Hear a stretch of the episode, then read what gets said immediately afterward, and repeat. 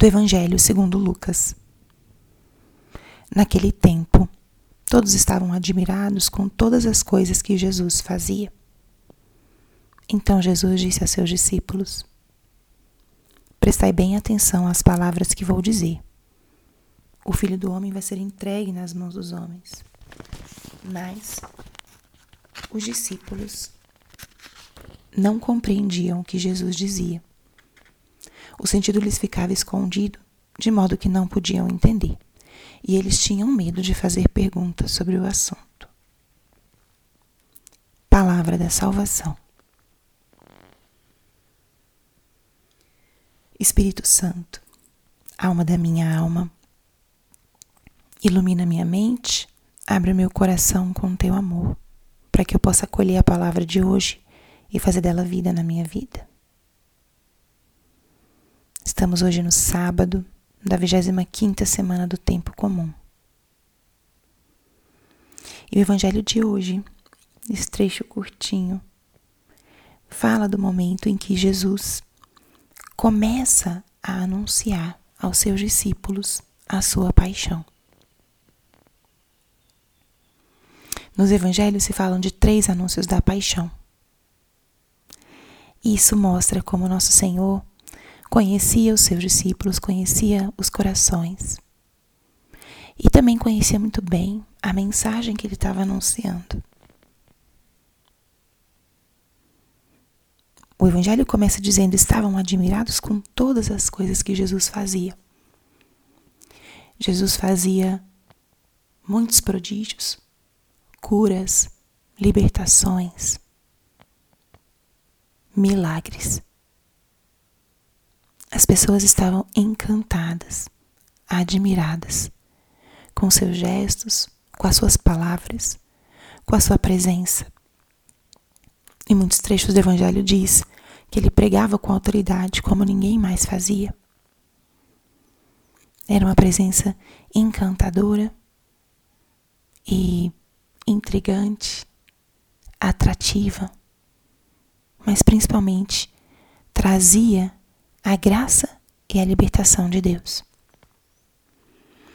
E contrastando com tudo isso que eles viam, estavam admirados e encantados, Jesus anuncia isso.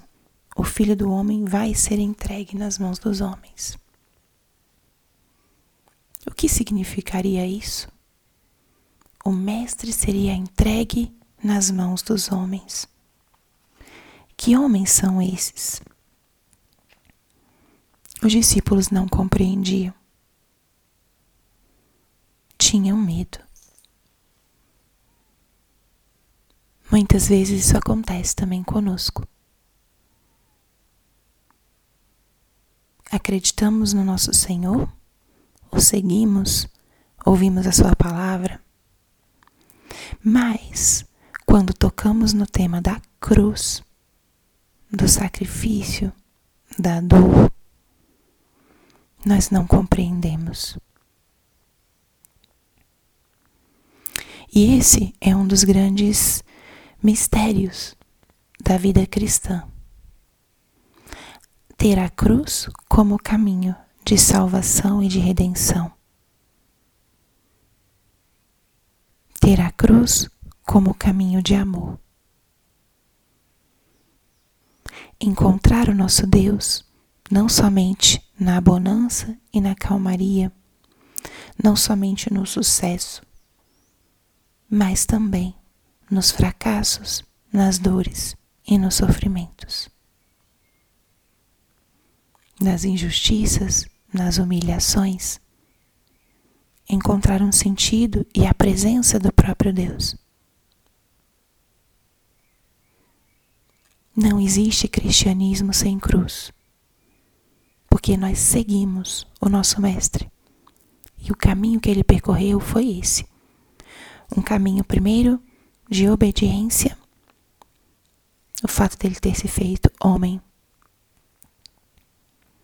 Um caminho de amor, um amor que é muito prático, concreto, que se transforma em doação de si mesmo.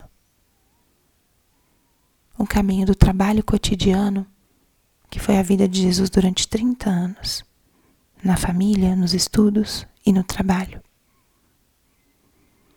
Um caminho do anúncio, da libertação, da cura, da misericórdia.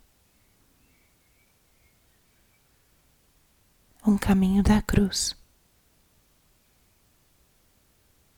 Acolher a dor, o sofrimento, como um caminho de redenção. E o caminho da glória. A cruz não é a última palavra. O caminho da ressurreição, o caminho da luz. Será que o nosso caminho vai ser diferente? Acredito que não. E proporcionalmente a cruz, embora seja impactante, profunda, toca todo o nosso ser de uma forma exigente, proporcionalmente, muitos maiores são os momentos de alegria, de partilha, comparados aos momentos de cruz e de dor. Muito maiores são estes. Então, nessa manhã de sábado, lembremos disso. A cruz é parte da vida cristã.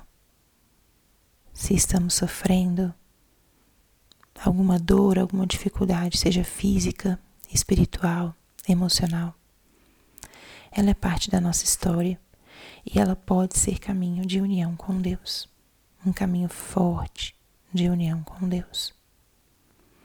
Abracemos isso acolhamos essa realidade e lembremos que nós não queremos a cruz, mas queremos sim o Cristo.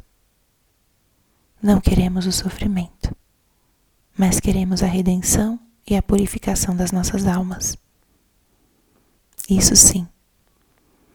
Caminhemos ao lado, atrás do nosso Senhor, e aonde Ele for, aí estaremos nós, seja na alegria, no Monte Tabor da Transfiguração, seja aos pés da cruz, como estiveram João, Maria e Maria Madalena. Se morremos com Cristo, viveremos com Ele, diz São Paulo. Não há ressurreição sem cruz. Então, junto com Ele, aprendamos a abraçar as nossas, para experimentarmos junto com Ele a glória e a luz. Glória ao Pai, ao Filho e ao Espírito Santo como era no princípio, agora e sempre. Amém.